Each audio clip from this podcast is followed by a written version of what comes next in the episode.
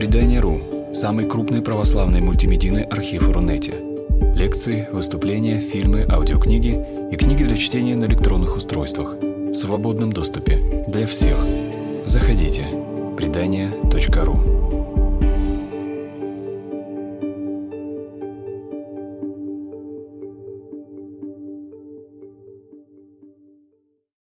Сегодня у нас в гостях в нашем проекте «Читаем летом» игумен Силуан Туманов. Здравствуйте, отец Силуан. Здравствуйте. Э, игумен Силуан Туманов, представлю его немножко тем, э, кто, может быть, не знает. Это председатель издательского совета Санкт-Петербургской епархии, э, клирик Санкт-Петербургской епархии, настоятель храма святых первоверховных апостолов Петра и Павла в Парголово, то есть тоже это наш Санкт-Петербург. И в нашем проекте впервые сейчас вот священнослужитель, до этого были миряне и простая проза, э, поэт у нас даже был. Э, сейчас у нас эм, целый игумен настоящий. Значит, сегодня мы хотим поговорим, поговорить о таких необычных для нашего проекта книгах. Это молитвословие и псалтири. Да? Казалось бы, что тут необычного – ну, это такие авторск... в авторском переводе отца Силуана э, привычный молитвослов и привычно псалтирь. И для начала я хочу начать э, с молитвослова, который называется молитвослов по-русски. И немножко, чтобы отец Силуан нам рассказал, что это, и показал, надеюсь, рассказал, показал, что это за молитвослов, чем он отличается или ничем не отличается, что это вообще такое за новая книга, которую мы сегодня презентуем. Ну, говоря о молитвословии, вот он, так вот он выглядит. Э, он э, вышел, как вы видите, в серии «Опыт литургической реконструкции». Эта серия включает в себя целый ряд книг. Это и молитвослов, и псалтырь, и требник, и часослов, и служебник, вот, и служебник. И э, это э, серия книг предназначена для лучшего изучения текстов, которые употребляются в православной церкви. Все они переведены э, на русский язык э, мною из э, оригинального текста, то есть э, греческого текста, и с э, его славянских редакций. В переводе я старался максимально следовать славянскому течению звука, чтобы ну, человеку было приятнее его читать.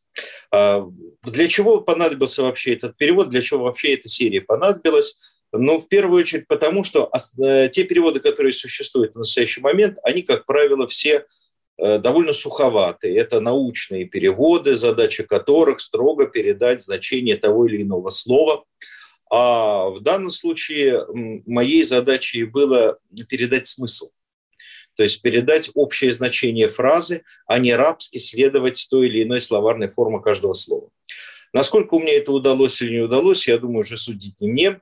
Но каждый день с момента издания Псалтыря, например, я получаю каждый день по несколько э, отзывов э, и довольно положительных отзывов, э, серьезной критики, то есть такой да, разгромной критики пока не было. Э, во многом это благодаря тому, что при подготовке этих текстов я э, выкладывал их в общий доступ в сети Facebook, ВКонтакте, и все отдельные замечания, которые поступали, я их все учитывал. А для чего нужен еще один молитвослов? Ну, вот этот молитвослов, например, о котором мы с вами начали говорить, он имеет в заголовке слово «краткий». А, тут есть маленькая хитрость, потому что это не просто сокращенный набор привычных нам текстов, а молитвенные правила, которые я считаю сегодня очень важным предложить для мирян. Потому что существующий набор молитв, он, во-первых, возник относительно недавно, именно как набор молитв. Это, можно сказать, что ему около 200 лет современному нашему молитвослову. А во-вторых, он рассчитан на употребление монахами в них говорится о сугубо монашеских добродетелях, о сугубо монашеских задачах. В чем монашеская задача? Сидеть тихо в келье, бороться со страстями, выполнять послушание, максимально свою самость э, глушить и ну, стараться, стараться да, подражать отцам в подвиге. В чем задача мирянина? В первую очередь, это задача человека семейного.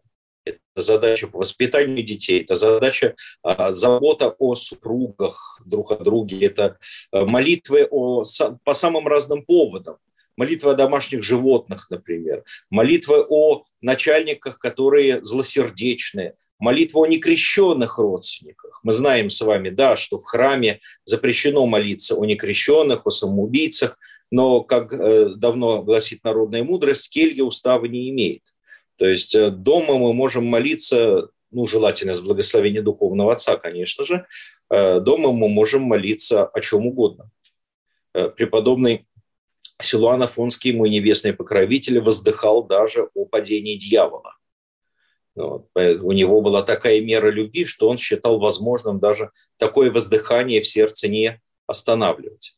Поэтому э, в данный молитвослов вошли э, не просто сокращенные молитвы из привычного молитвослова, хотя они привычные нам молитвы, здесь ничего э, революционного совершенно нет, но они перемежены текстами, которые, я считаю, очень важно каждому христианину, мирянину в первую очередь, напоминать себе ежедневно. Какие это тексты? Ну вот в утренних молитвах, например, после молитвы Господней, после тропарей, которые мы обычно читаем по утрам, э, не 50-й псалом, а 90-й псалом.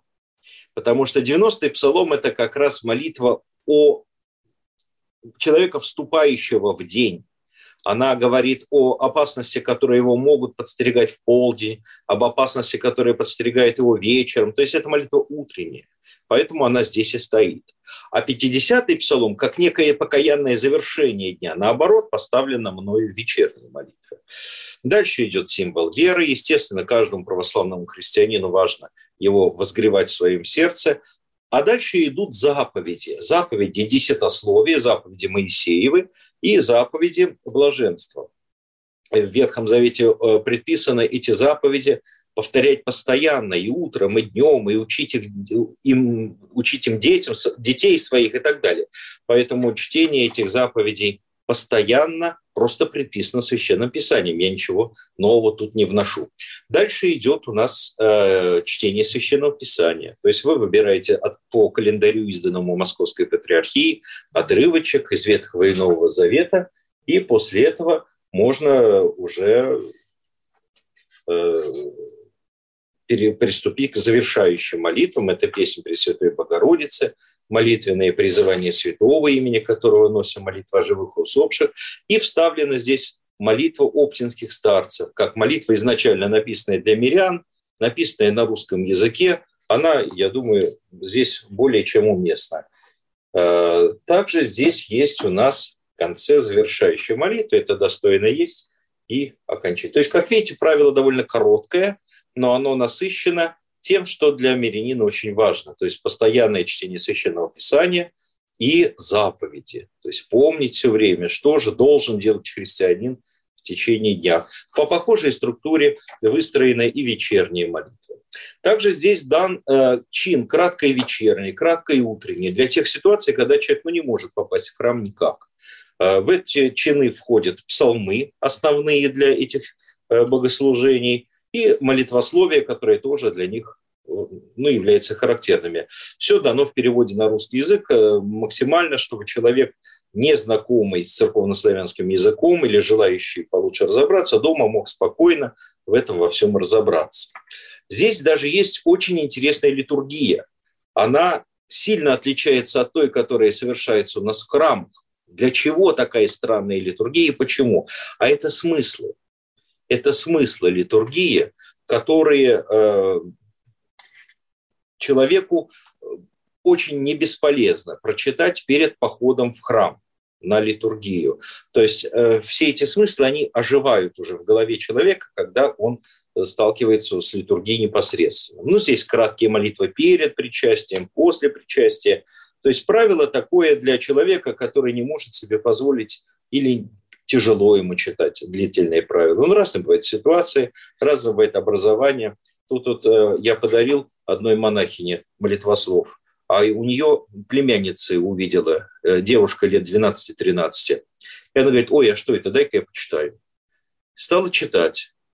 Оказывается, она незадолго до этого пошла в храм, а батюшка ей говорит, я тебя не допущу до причастия, если ты не будешь читать правила перед причастием. Она открыла молитвослов, ничегошеньки там не понимает, а плюс еще, сами понимаете, возраст.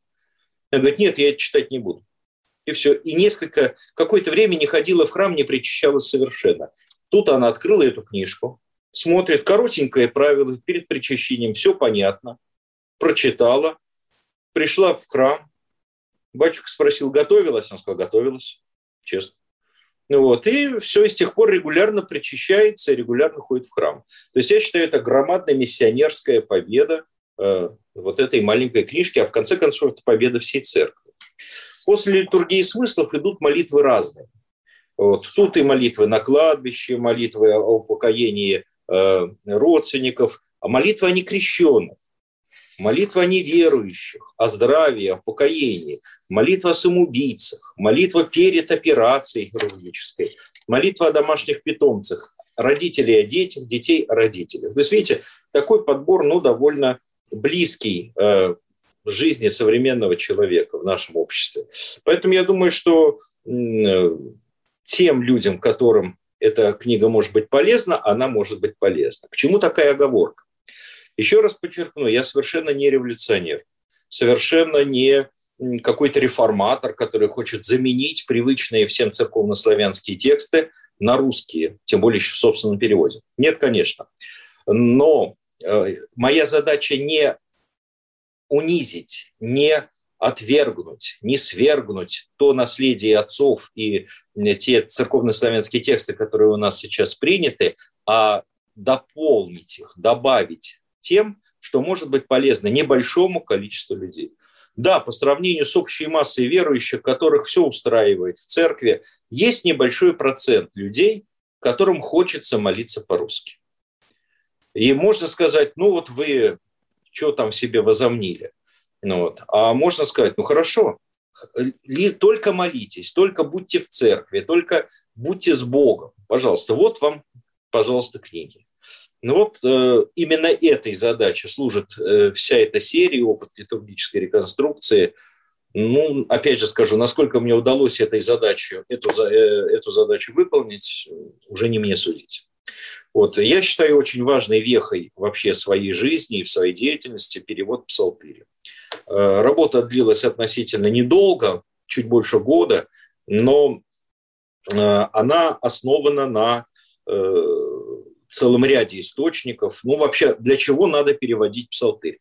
Дело в том, что у нас а, множество переводов существует на русский язык, самых разных, но они, как правило, все сделаны с еврейского текста псалтырь.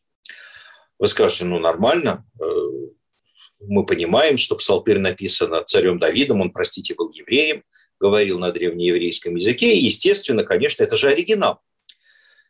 Но хитрость вот в чем. Э, в православном богослужении используется псалтырь, э, переведенная 300 лет, за 300 лет до Рождества Христова евреями же для евреев. Ну и для, как скажем, э, того, чтобы показать иудейскую веру эллинистическому миру. И этот перевод отражает древнее значение многих слов, которое впоследствии при уже так называемом масорецком переводе, то есть когда уже появились огласовки в еврейских буковках, и стали переводить уже э, с еврейского текста э, э, Ветхий Завет, Псалтырь в том числе, оказалось, что разница между некоторыми словами значительна, очень сильна. И так как греческий текст аутентичен абсолютно, то есть выполнен внутри той религиозной среды, в которой было написано Псалтырь, то мы не можем сказать, какой текст является подлинником.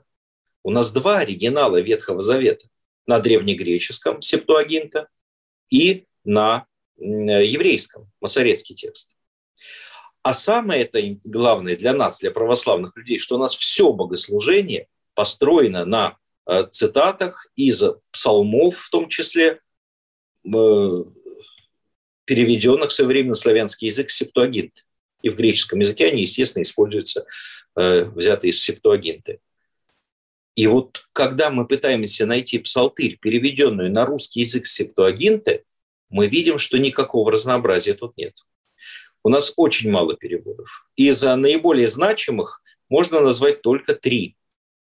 Первый по времени – это перевод 1915 э, э, года, довольно интересный перевод. Он сделан был э, Павлом Александровичем Юнгеровым, известным переводчиком и знатоком священного писания. Он почти буквальный почти буквально. И правда, когда я уже начал работать уже до буквенно с каждым э, псалмом, обнаружил, что местами Павел Александрович, ну, так вольно относится к тексту перевода, э, что меня сильно обнадежило, честно сказать, и ободрило. А, есть перевод Бирюковых. Это перевод, э, изданный в свое время в Троице Сергиевой Лавре. Перевод очень поэтичный, очень красивый, сохраняющий ритмику церковнославянского текста. На него я очень ориентировался сильно, прямо скажу, потому что моей задачей как раз было сделать псалтырь красиво звучащую, э, доказать, что на русском языке вполне возможно красиво молиться и славить Бога и передавать глубокий смысл священного писания. Но у перевода Бирюковых есть э, минимум две особенности. Первое, весьма э, неточное следование греческому тексту места, местами. И вторая особенность, которую я бы, наверное, сказал положительной, назвал бы ее, везде, где Бирюковы плохо представляли, о чем идет речь в оригинале, а это не трудно, потому что, извините, псалтыри около трех тысяч лет. И, но везде, где они плохо представляли, о чем идет речь, они брали э, смыслы из масоретского текста. Э, ну, видимо, да. На основаниях того, что это родственные тексты, видимо, решили, что это нормально. И третий перевод, который стоит, конечно же, упомянуть, это перевод э, иеромонаха, ныне епископа в какой-то самой истинной и, и самой православной церкви в Раскольниче какой-то, э, иеромонаха Амвросия Тимрота. Это очень качественный перевод, сделанный из греческого языка.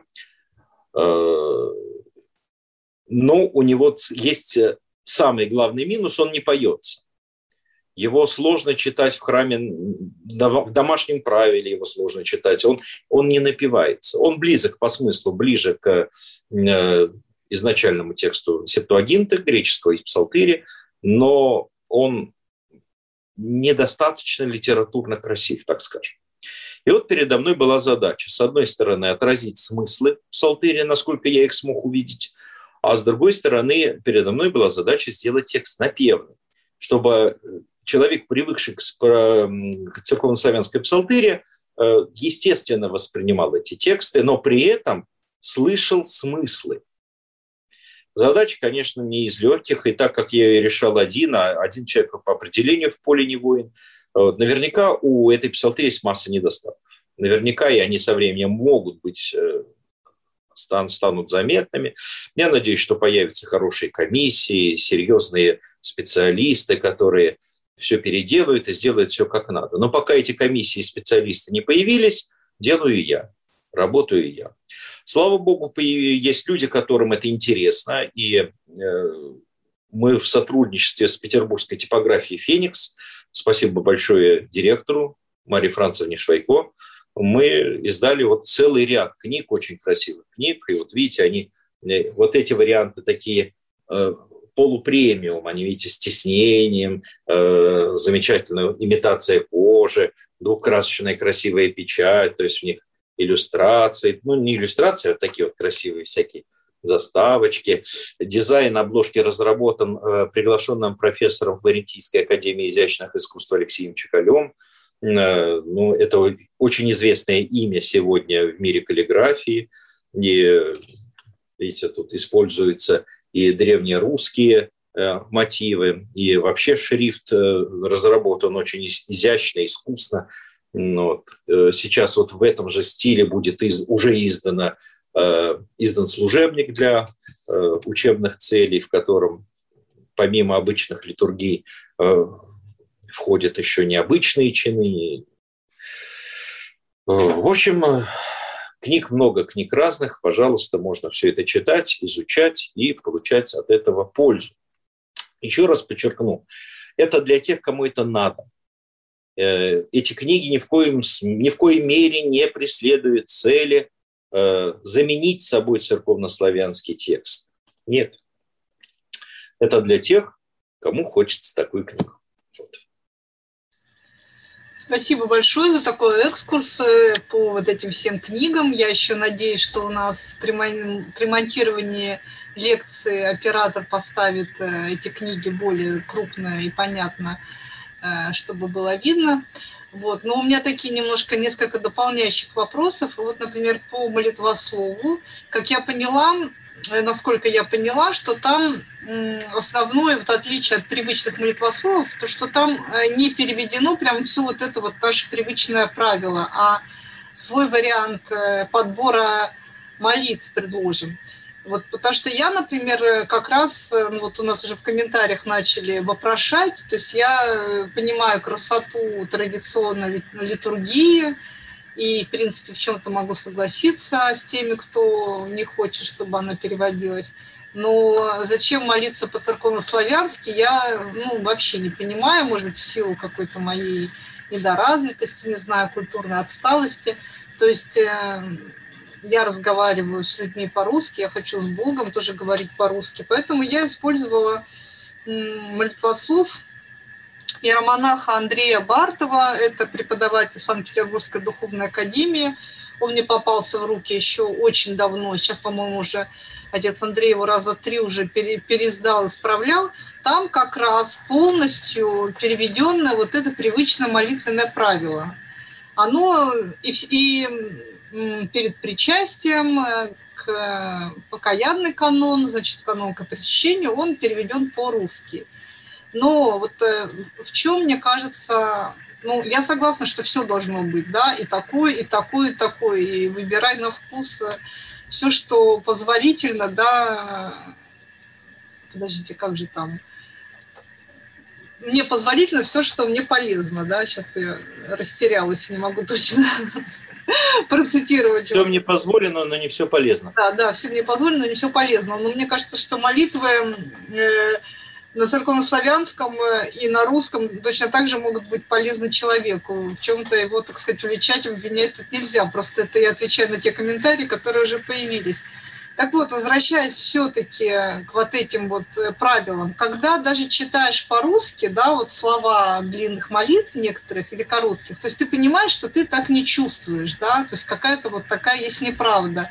Ну, там вот Э, яко свинья лежит в колу, да, как это не, переве, не переводи, но не всегда мы это ощущаем. То есть, ну, и я не могу по расписанию ощущать себя свиньей, лежащей в колу, перед э, подготовкой, ну, при подготовке к причастию, да, то есть вот я так, э, не знаю, с 7 до 9 вечера должна себя ощутить, иначе, получается, я в этих словах буду лгать себе самой, да, вот митрополит Антоний Сурожский, если я не ошибаюсь, рекомендовал, когда слова молитвы не соответствуют твоему настроению, останавливаться тоже в этом месте и как-то, ну, там даже, может быть, своими словами говорить, что, ну, вот я сейчас не чувствую, может быть, вот такого, и, Господи, помоги мне прийти к этому состоянию, о котором я сейчас говорю.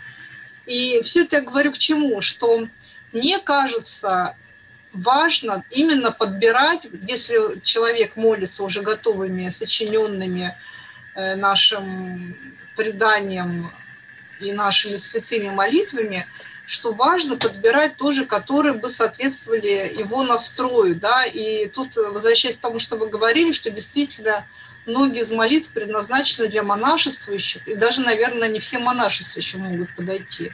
И в этом, мне кажется, вот важность такого умного подбора, как вот у вас сделано молитвословие.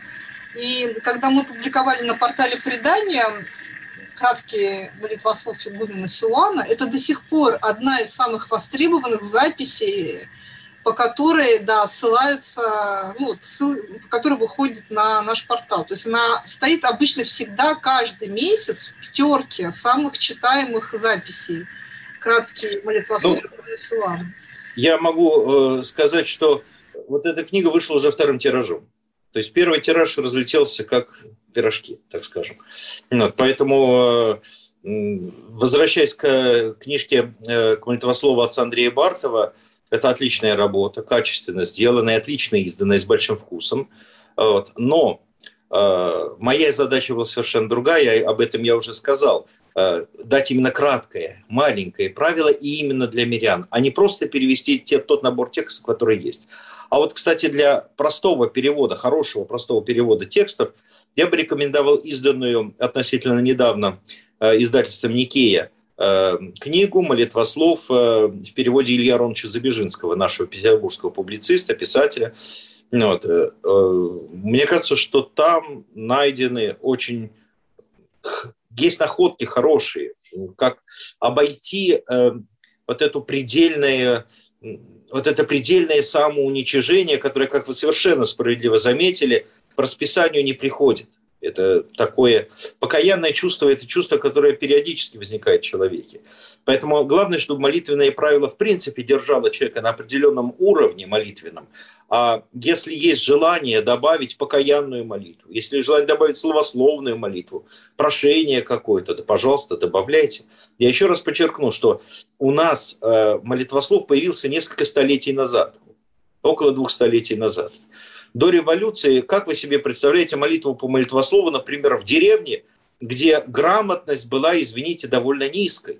Все, что там э, верующие люди могли запомнить в храме, ну вот они как-то «Отче наш» повторили, ну и все. Ведь не случайно преподобный Серафим Саровский дал, составил свое правило для мирян, которое заключалось именно, вот как вы помните, в многократном повторении простых молитв. Поэтому Э, задача, в принципе, э, молитвослова, она в чем была? Заменить традицию, бывшую до, Петров, в допетровской Руси, утром читать за утреннюю, полуночницу, а вечером читать по вечере. То есть, собственно, изначально молитвословом был часослов. И потом в этом часословии, уже в этот часослов добавлялись какие-то молитвы. Эти молитвы из часослова уже стали переходить в частные молитвенные правила и так далее.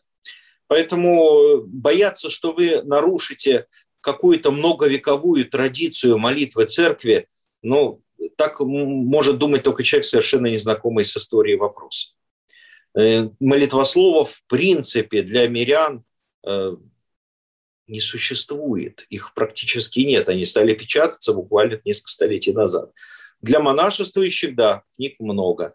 Для, не знаю, ну, да, собственно, и все.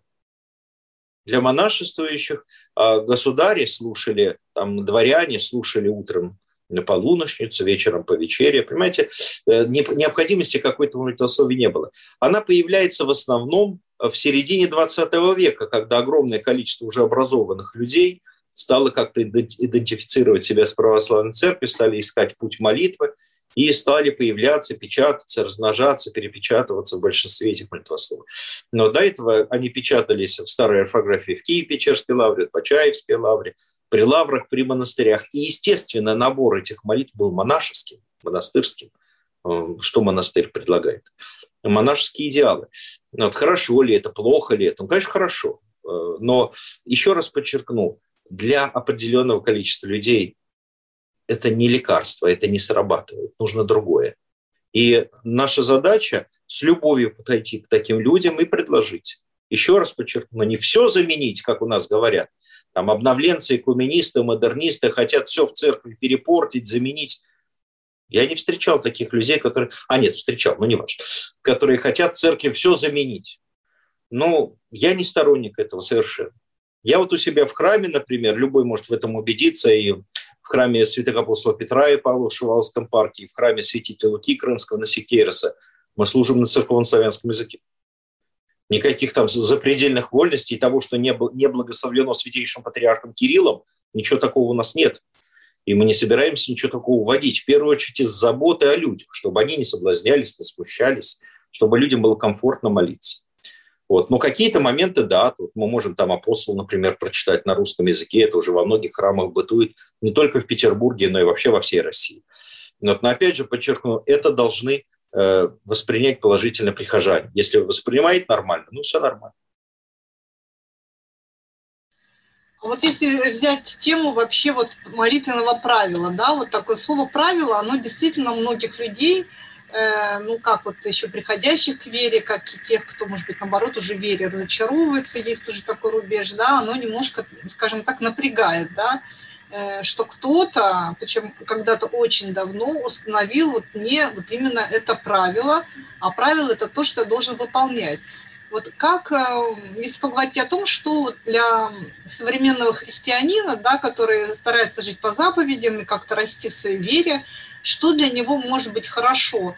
Э, духовника, да, вот к которому, допустим, советуют обращаться, сейчас либо чаще всего у людей нет, либо это такой условный духовник, который, там, я не знаю, один на тысячу прихожан, который, естественно, не может посвятить духовному развитию каждому из своих тысяч прихожан достаточное внимание, да, Поэтому там постоять вот в переполненных там храмах э, в очереди какому-то батюшке, чтобы что-то спросить, то, что он тебя, может быть, даже не очень уже хорошо помнит, это тоже мне представляется немножко так вот ну, сомнительным.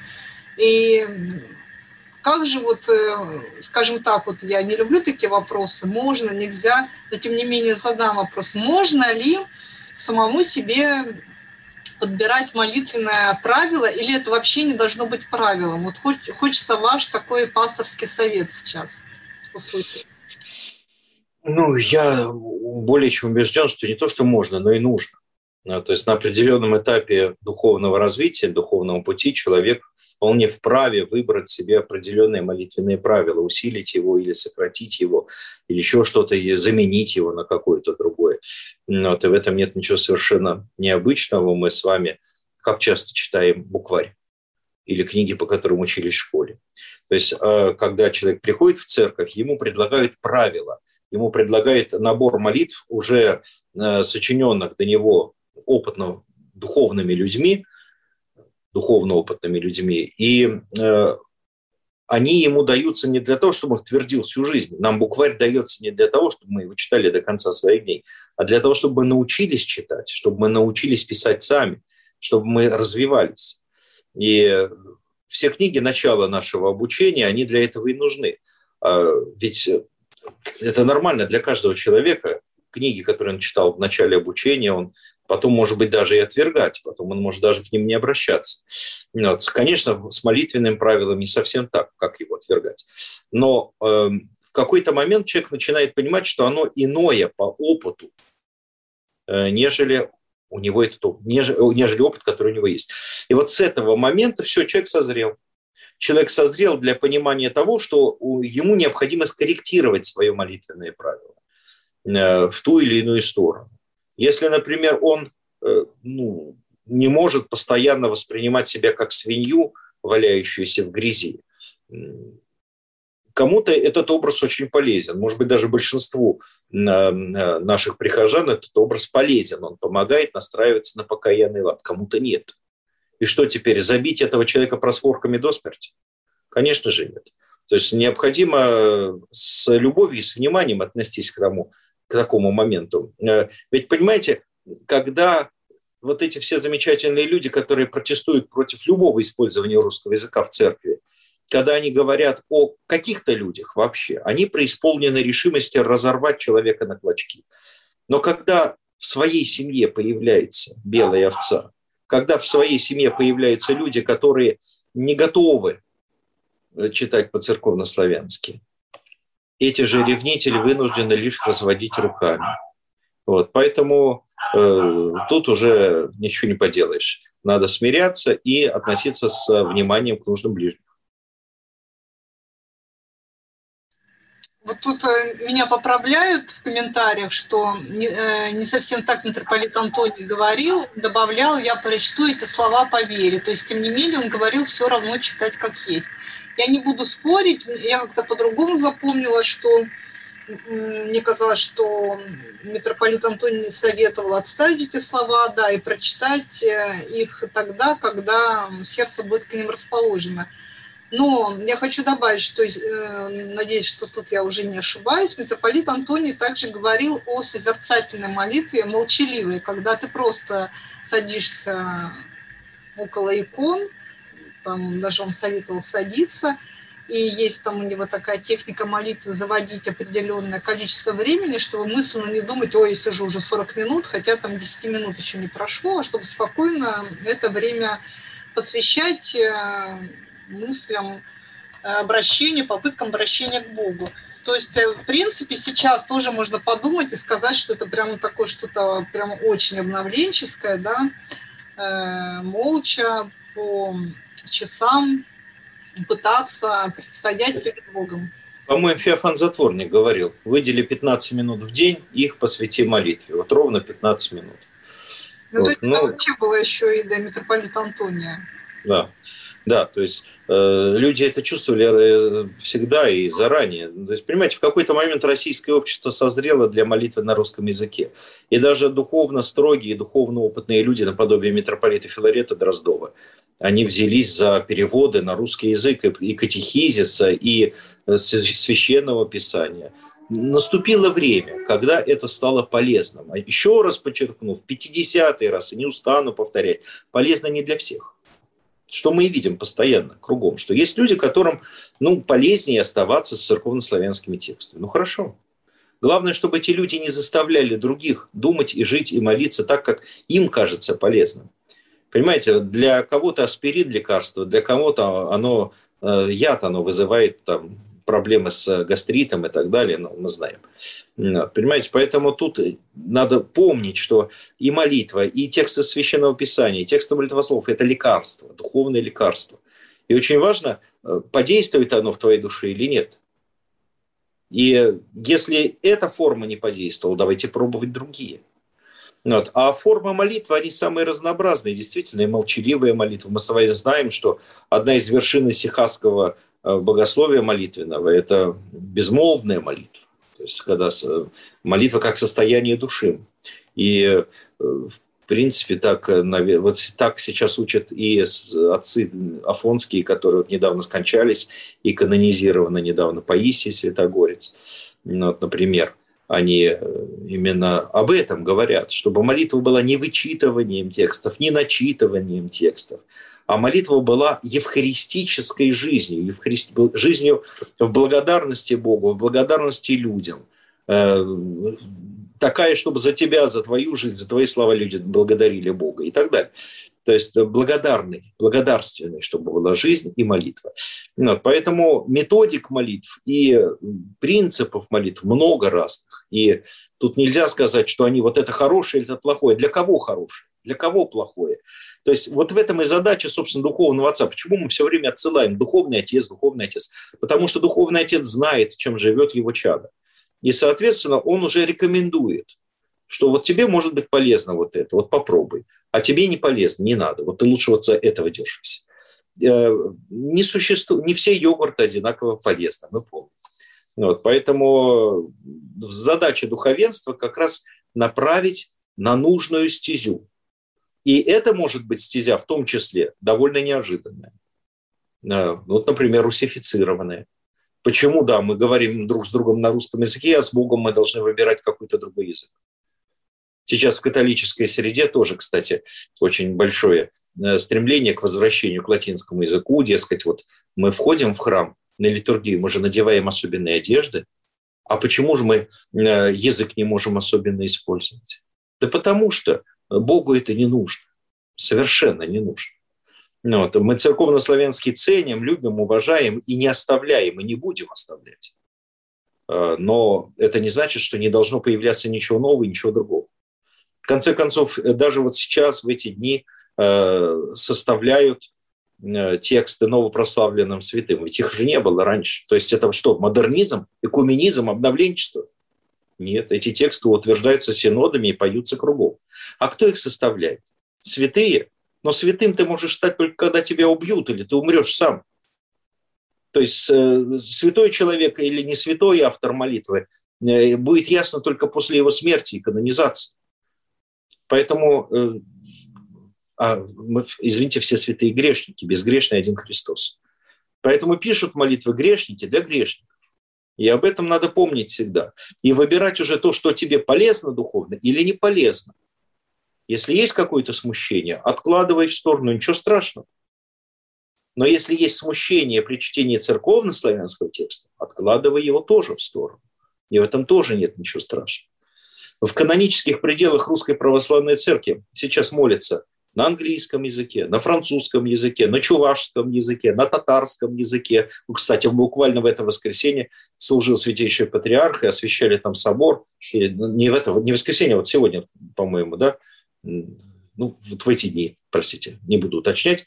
Вот. И во время патриаршего богослужения Евтия было произнесено на татарском языке, на молитвы какие-то произнесены на татарском языке. Можно? Можно. На мордовском языке есть тексты богослужения, на, на марийском языке, еще на каких-то языках народов есть. В пределах одной канонической территории. Я уж не говорю про там, грузинскую церковь, антиохийскую церковь, еще какие-то церкви, те поместные. Вот уже в пределах одной русской церкви используется э, с десяток языков. Активно, постоянно, литургически. В этом нет никакого ни обновленчества, ничего невероятного мы могли бы сказать. Читайте татары на церковно-славянском. Мало ли что там, понимаете, не понимаете. Но нет же. Церковь мыслит миссионерски. Не понимаешь? Хорошо, откладывай в сторону. Бери татарский молитвослов. Точно так же и здесь. Русский человек. Не понимаешь церковно-славянского? Сейчас поздно уже разбирать. Когда человек пришел в храм уже молиться, уже поздно разбираться получил он нужное образование или нет, почему он не подготовился э, дома к богослужению. Э, он уже пришел, он уже молится. Вот, извините, ему надо дать возможность хоть что-то понять на богослужении. А как подготовиться к богослужению? Э, у нас очень любят люди говорить, церковно-славянский язык очень понятный. В нем все ясно, все. Вот русскому человеку все интуитивно, все ясно.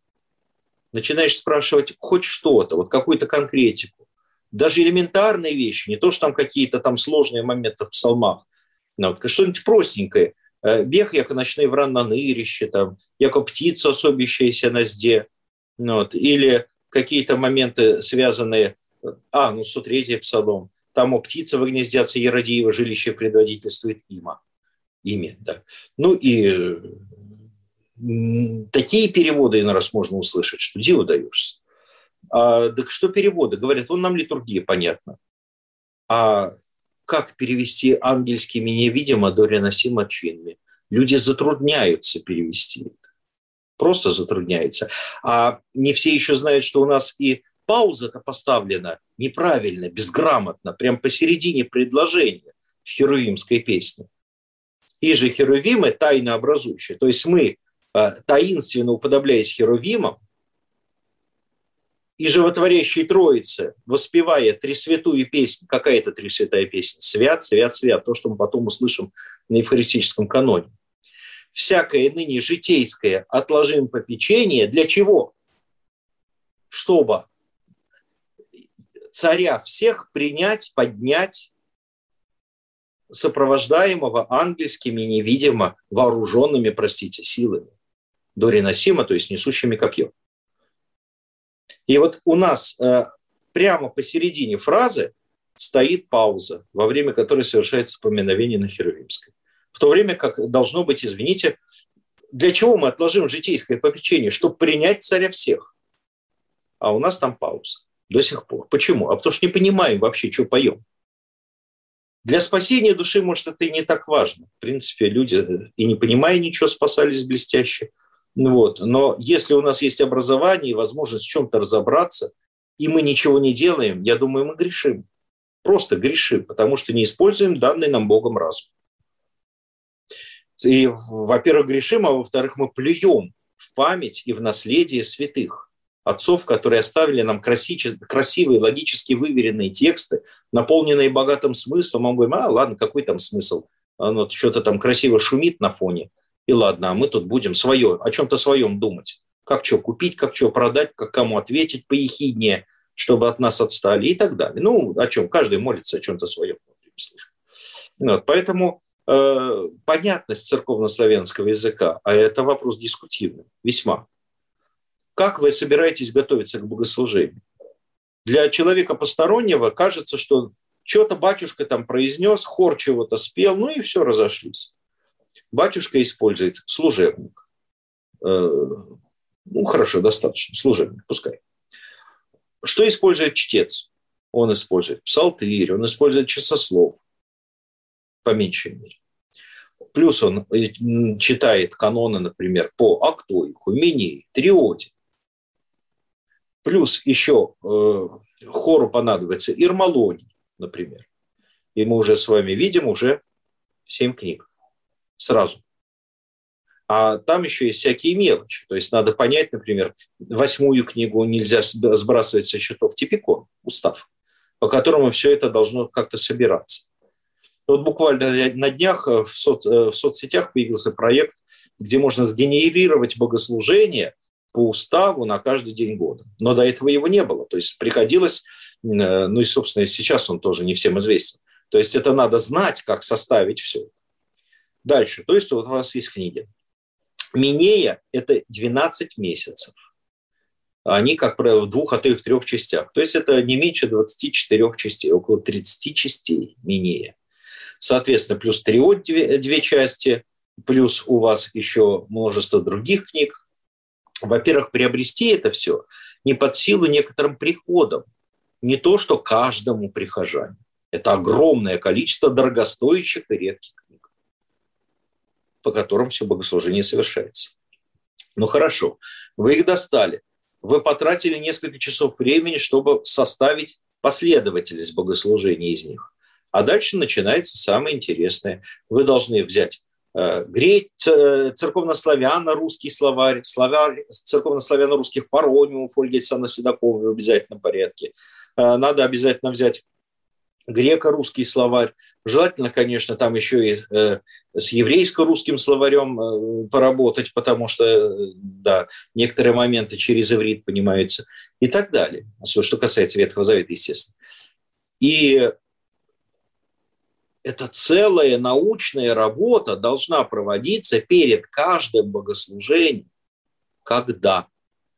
Когда у человека рабочий день, с утра еще надо детям приготовить завтрак, успеть на работу добежать, вечером успеть вернуться, постирать, погладить, убраться, что-то еще, куда-то просто отдохнуть, потому что голова кругом идет. Выспаться еще надо как-то умудриться. Некоторые уже забывают значение этого слова. Понимаете? И, и мы этим людям предлагаем, а вот вы возьмите вот эти 100-500 книг и проведите перед каждым богослужением кропотливую научную работу которую далеко не каждый священник, окончивший семинарию, в состоянии провести, уж простите. Ну, понимаете, это и есть накладывание на людей времен тяжких и неудобоносимых. Поэтому выход э, сейчас вот наши прихожане, я замечаю, многие стоят с смартфоном. Там у него параллельный перевод богослужения. Ну что ж, пожалуйста, пускай стоят, молятся. Но только, понимаете, это все равно, что вы пришли в гости к маме и говорите с ней по смартфону, глядя в смартфон. Вот. Нет, не, не то, что вы отвлекаетесь все время во время, а вот, вот это вот основа вашего общения. Ну, есть целый ряд этических моментов, которые, когда их проговариваешь, становится ясно, что это нелепость. Но многие не чувствуют здесь никакой проблемы. Настолько, что, например, в 1923 году Святейший Синод э, Элладской Православной Церкви в очередной раз э, приняв постановление о необходимости служить на древней версии греческого языка, написали, что прихожан утешает молитвенный шум в храме.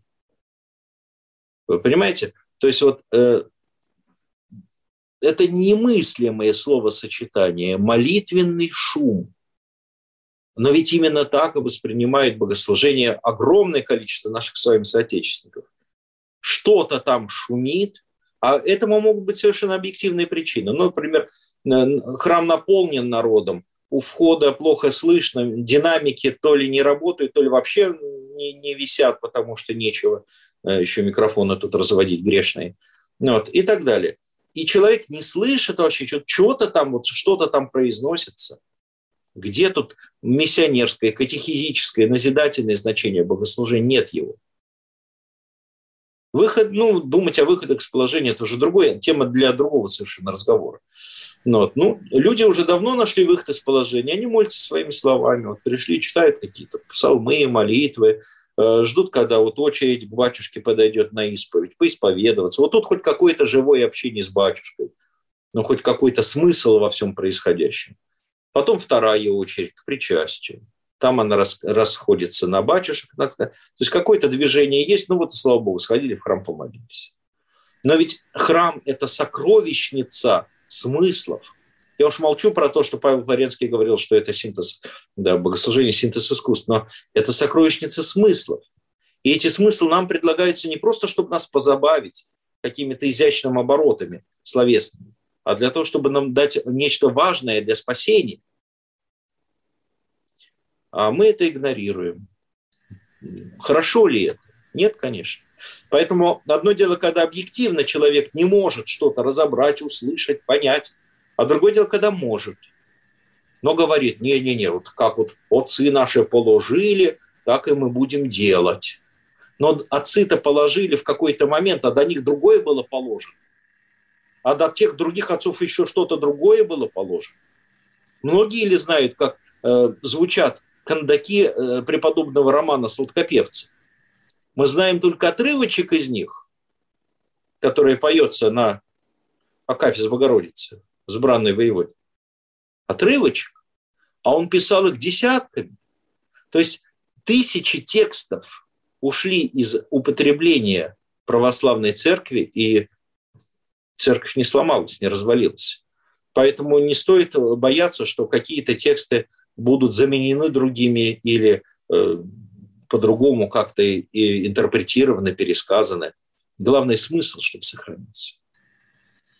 Ну, конечно, и действительно, вот эти ревнители сохранения забывают, что очень многое уже не сохранено, и давайте тогда уже ревновать о древних литургиях. И почему-то, когда возрождаются древние литургии, это тоже не да. нравится, да. Вот это очень интересно. И я вот вообще не очень понимаю тоже, почему бы вообще в каком-то одном храме там, я не знаю, раз в неделю, раз в месяц, когда угодно, не служить вот миссионерскую литургию по-русски, да, ну ведь... Э, а ведь это прямой, прямой совет собора 1917-18 годов. Это было отцами нашими, епископами, и в том числе многие из них во святых прославлены. Это было постановлено, но не, не исполняется, потому что лихолетие революционное. Плюс очень важное, э, конечно, значение имеет тот отрицательный след, который оставили обновленцы, которые прославились тем, что доносами попересажали огромное количество святых уважаемых людей. И э, вот у нас, например, на приходе тоже мне говорят, еще когда у нас были дискуссии на тему, стоит ли, например, читать апостол на русском языке, они говорят, вот это обновленчество. Ну вот. Э, я не поленился, целый доклад для прихожан прочитал. Оказывается, в 1924 году был уже второй собор, на котором, ну, лже-собор, понятно, да, на котором обновленцы постановили запретить русскоязычное богослужение. Запретить. Да, это ошибка считать, что это от обновленцев идет на самом деле. И наоборот, вот э, э, иеромонах Феофан и протеерей Василий Адаменко, он ушел из обновленцев, потому что ему запретили молиться по-русски.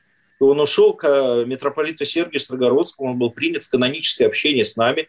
Ему было благословлено совершать богослужение полностью на русском языке. У него была община более тысячи человек эти исторические факты сейчас мало кому известны, но это, это, это было. И обновленцы, конечно же, что такое обновленчество? Это стремление с помощью светской власти э, достичь определенного иерархического положения. То есть вот группа священников, ну, петербургских вначале, вот, они решили свергнуть церковную власть с помощью цер... светской власти, советской светской власти. И у них это получилось отчасти. Вот. Но, правда, Бог поругаем не бывает, в результате все произошло наоборот. Но задача обновленцев политическая – самим стать у руля. А такие труженики и, скажем, так, подвижники, как Феофан Адаменко и Романах, их задача была чужда всякой политики, их задача была миссионерская, пасторская. И митрополит Сергий, впоследствии патриарх, он это понял. Вот, поэтому я думаю, что рано или поздно к этому все равно придет. Какой-то приход будет выбран, Э, в крупных городах, и в нем будет э, официально разрешено совершать э, и русское богослужение, и какие-то виды древних богослужений, которые пропали из обихода, в том числе благодаря такой жесткой политике Константинополя, который подавлял все время национальные и периферийные богослужебные чины и последования молитв. Но что тоже нехорошо. Но, поэтому я думаю, что это дело времени, когда общество будет к этому более-менее готово, это, это произойдет.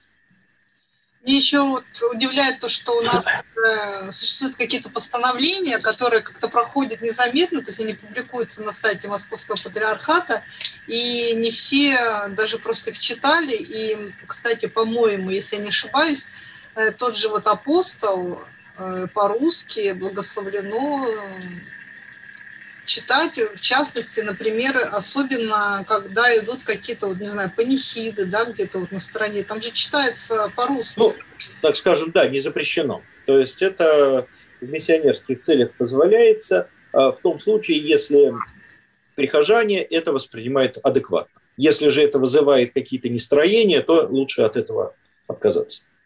Да, но если ты пришел в чужой храм и слышишь, что там читает апостол по-русски, и ты начинаешь возмущаться, тут, мне кажется, это вообще настолько неправомерно. Это первое. Второе, я хотела сказать, что уже по подготовке к причастию тоже составлен давным-давно документ.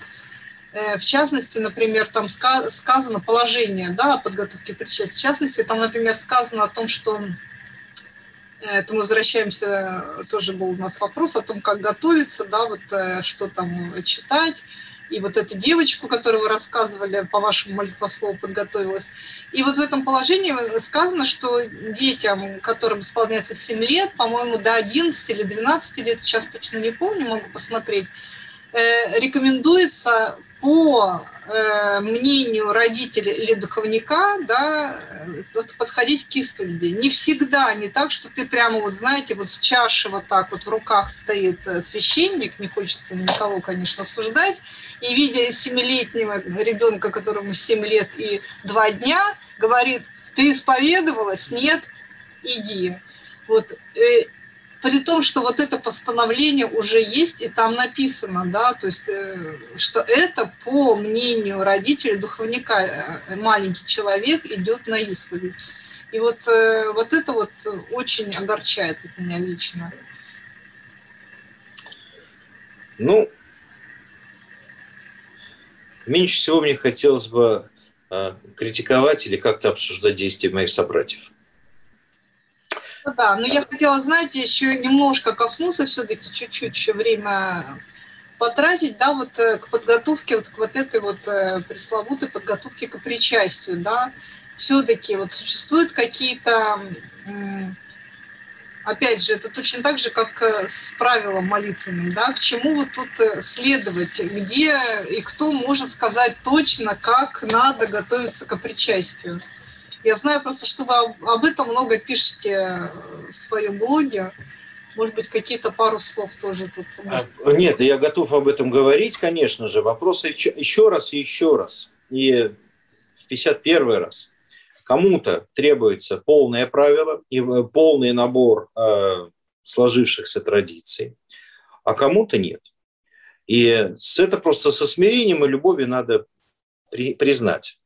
По поводу сложившихся традиций, э, мы их находим в типиконе, который адресован средневековым монахам. Мирянам никакой традиции не предписано. Более того, эта традиция фиксирует э, эпоху, когда причащение было крайне редким. И, соответственно, перед ним э, требовалась определенная подготовка, настрой на причащение, на, на принятие этого высокого таинства. Вот. По крупному счету, единственно неопустимым и важным молитвенным правилом является сам текст литургии. он достаточно сбалансирован и достаточно насыщен нужными смыслами, чтобы подготовить себя к моменту причащения. Правда, и это правило не вычитывает э, те, кто, например, приходит с детьми грудными причащать вот же непосредственно к причащению. То есть даже это правило не всем оказывается по силам. Но а как появились молитвы перед причастием? Как об этом говорят историки церкви? Они появились тогда, когда люди ждали своей очереди к причастию, чтобы они не болтали, не зевали, не спали, не дрались, там, не занимались безобразиями, извините. Вот. Э, им предлагалось выслушать молитву. То есть, что вот, вот все вот это время причащения, когда вот у нас сейчас поется один причастен, а тогда читались эти молитвы во время причащения.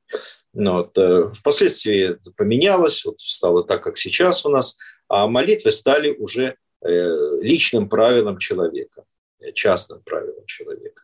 Вот. Но еще раз подчеркну, важно, чтобы мы знали, в чем суть причащения. Ведь, понимаете, у нас э, страшная ситуация. Человек, например, вычитал все три канона, два акафиста, канон к причащению, молитва к причащению. А для чего он причащается, он не понимает. Зачем? Чтобы благодать была. Зачем ему эта благодать? Чтобы с глаза не было. Чтобы внучка лучше училась. Чтобы дети экзамены сдали. Для чего? Какой Христос? Вы что, протестант, батюшка? Какой Христос? Что за Христос? То есть вообще то, о чем говорят отцы церкви в своих молитвах, о движении духа, движении тела ко Христу, соединении с Ним, поиск Его, вот это богоискательство, кстати, отблески которого великолепно э, отражены в творчестве русских писателей и поэтов. Поиск Бога. Кто ты? Почему ты нас позвал к себе? Чем мы тебе можем быть интересны? Хотя мы нет никто. И вот если этого нет в жизни человека, то что толку ему читать вот это все правильно? Может быть, сначала надо все-таки понять, для чего ты причащаешься. Что это такое? То говорят, вот, вот недостойное причащение. У нас, извините, в Петербурге отец Ионарий Ивлев уже давным-давно сказал, что такое недостойное причащение. Это в древности, все сидели за одним столом, небогатые ели принесенные с собой дорогую пищу, а рядышком бедняк давился корочкой хлеба. И это называлось все в Коринфе а, вечерей любви, богослужение трапезой любви. И вот апостол им говорит, ну, бойтесь так, так относиться, с таким лицемерием, с таким предвзятым отношением к церкви, к своим ближним. Бойтесь видеть в ближних э, просто какую-то единицу. Вам надо увидеть в ближних братьев и сестер. Отец один, Христос, Бог Отец. Но именно это сегодня и происходит. Мы зачастую не знаем, кто с нами стоит в храме рядом. Даже если видим этого человека изо дня в день, из года в год. Мы не знаем о его нуждах, мы не знаем о его проблемах. А если и узнаем, то далеко не всегда желаем помочь. Ну и, правда, не всегда и можем помочь. Но это уже другой вопрос даже не хотим подчас узнать. И действительно не надо. У нас бытует мнение о том, что причащение – это акт личного освящения. А смысл в том, что это, естественно, акт личного освящения, но не для меня только дан Новый Завет, а для всего нового Израиля, для всей Церкви Христовой. И в той мере, в какой я нахожусь в Церкви Христовой, в той мере для меня актуален и мой личный завет со Христом. Если я один на один с Богом, а это так и есть, но если я при этом никак не соединен с моими ближними, то я обманываю себя, и апостол, апостол Иоанн Богослов об этом говорит. Что обманывается человек, который считает, что Бога любит, а ближнего своего ненавидит. Ну, вот. Видите, сколько интересных моментов. А это и есть предпосылки для правильного понимания причащения святых христовых тайн. Вы скажете, откуда я это все взял? Из молитв к причастию. Только я их перевел. И увидел, в чем там смысл, в чем их значение. И вы можете сделать то же самое. И убедиться в том, что причащение это гораздо глубже, серьезнее и глобальнее. Это то, что переводит нас в жизнь вечную, то, что является залогом нашей сопричастности вечности уже сейчас, а не просто некое благодатная помощь в некоторых наших земных делах. Это уже побочка, рикошет, что да, действительно, это все помогает. У нас от церкви сейчас все ждут, что мы там нравственностью улучшим, покосы, надою и так далее, там образование. Церковь не для этого нужна. А вот рикошет может, да, действительно сработать в таком э, направлении, что если в обществе христианские идеалы честности, сострадания, э, молитвы, самопожертвования, если эти идеалы в обществе превалируют, то побочка от них, да, она и на нравственность влияет, и на образование, и на покосы, и на надой, и на все остальное. Поэтому э, все надо видеть комплексно. Для этого надо увидеть смыслы. А как мы их можем увидеть, если мы тексты не понимаем, если мы их не можем перевести? Вот поэтому я и перевожу, и предлагаю. И я рад, что сотни людей откликаются и говорят, батюшка, спасибо. Эти люди не уходят никуда из церкви, эти люди не противопоставляют себя церковно-славянскому большинству. Вот в чем ценность. Не надо никакого противопоставления. Наоборот, этим людям мои книги помогают оставаться в церкви осмысленно. Вот. Спасибо большое, отец Слуан. Ну, вот наше время уже подходит к концу, и в комментариях спрашивают, ну и вообще я тоже хотела спросить, вот расскажите, где можно эти книги приобрести. Так, и сейчас тут спрашивают еще, эм, какое издание и автор перевода. Ну, это кто-то подключился в середине, автор перевода Игумен Сулан Туманов, издания и где их можно Э, можно жителям Петербурга можно заказать их в нашем храме святителя Луки Крымского неподалеку от метро Озерки или в храме святых апостола Петра и Павла в Шувалском парке. Э, я надеюсь, скоро эти книги появятся в интернет-магазине в Феособоре. По крайней мере, мы уже в августе, не скоро, а после 20 августа мы уже провели необходимые э, переговоры с руководством интернет-магазина. Вот собор имеется в виду. Э, Федоровский собор, да, у Московского вокзала. Да. А, это Санкт-Петербург просто. Да, да, естественно, Санкт-Петербург. Э... Ну, вот. а, а так, а, так как тираж относительно небольшой, там полторы тысячи экземпляров, то я не стал их специально сейчас, понимаете, это мне некогда, мне просто некогда, менеджера у меня нет, и э, человека, который бы развозил все это, договаривался бы с магазинами и так далее, у меня тоже нет. Поэтому мы сейчас их распространяем через мою помощницу, э, которая э, принимает оплату и рассылает по почте книги в любой уголок мира. Сейчас они уже и в Канаде, и в Западной Европе, и по всей России, и в Украину, и в самые разные страны можно ее послать. Я зарегистрирован э, как самозанятый, я плачу налоги, то есть я могу выписать вам законный чек на покупку, если что, если это необходимо. Вот, поэтому все можно сделать законно, не нарушая никаких принятых э, норм. А вот. Э, сразу должен сказать. На... Что? Нужно вам писать, получается, нужно вам писать или... Да, ну, да лучше, ваши... лучше писать мне, найти меня в соцсетях, написать в мессенджере, в личных сообщениях, вот. И я уже вас перенаправлю на мою помощницу, которая вам все, пошлет, все пошлет. Все. Ну, по крайней мере, сбоев нет. Вот. Это очень большой труд. Спасибо большое моей помощнице Наталье Витальевне Локтюковой, которая ну, действительно огромные усилия прилагает, чтобы книжки дошли до э, всех. А это же ведь не только молитва псалтырь. Это я же говорю, и тысяча слов, и требник, и служебник – и даже маленькая брошюрочка «Светильничные молитвы». А плюс еще у меня есть э, два, два сборника художественной литературы, рассказов и смешных, и грустных разных, которые тоже имеют определенное духовное значение. Вот сейчас детектив я написал, изданный Никеей большим тиражом. Сейчас вторую уже часть пишу вот, между делом. Вот. И э, плюс еще есть книги, посвященные э, устройству церкви, например, книга «Жизнь храма» есть и так далее. Вот. Это помимо нот и помимо ладана хорошего, который мы тоже делаем. Кстати, о... Так, сейчас я напишу ваш э, контакт. Вот здесь вот в комментариях написала ваш контакт. Да, хорошо. Э, ВК, да, это можно тоже обратиться. Да, ВКонтакте, в Фейсбуке, пожалуйста, в Инстаграме. И хотел сказать, что одна из да. книг отца Слана озвучена и находится на предании, тоже в медиатеке предания. Синяя книга, да, называется? А, третья книга. Третья книга. Третья книга «Синяя ракушка», к сожалению, пока еще не озвучена, а зря.